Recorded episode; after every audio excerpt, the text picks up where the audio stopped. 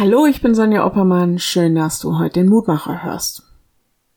Ich mag Sherlock Holmes Geschichten oder Sendungen, wo durch reines Nachdenken Fälle gelöst und Rätsel entschlüsselt werden.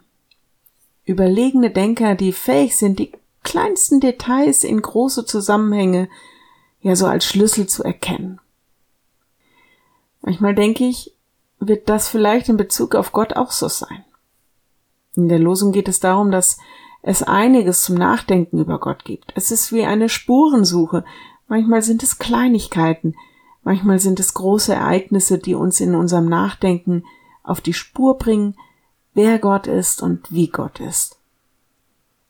Da heißt es, Gott, wenn ich mich zu Bette lege, so denke ich an dich.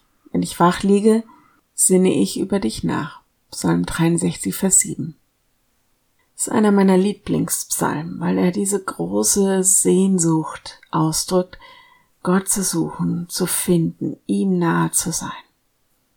Wie leer ist manchmal die Seele und sehnt sich danach, dass Gott sie mit seiner Gegenwart füllt. Da passiert vieles im Leben, was Fragen und auch Erschütterungen im Glauben hinterlässt. Wie ist das mit dieser Liebe Gottes?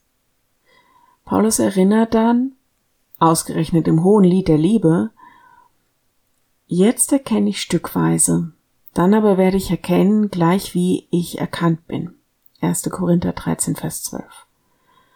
Und dann hält er sich an diesem Glaube, Hoffnung, Liebe fest.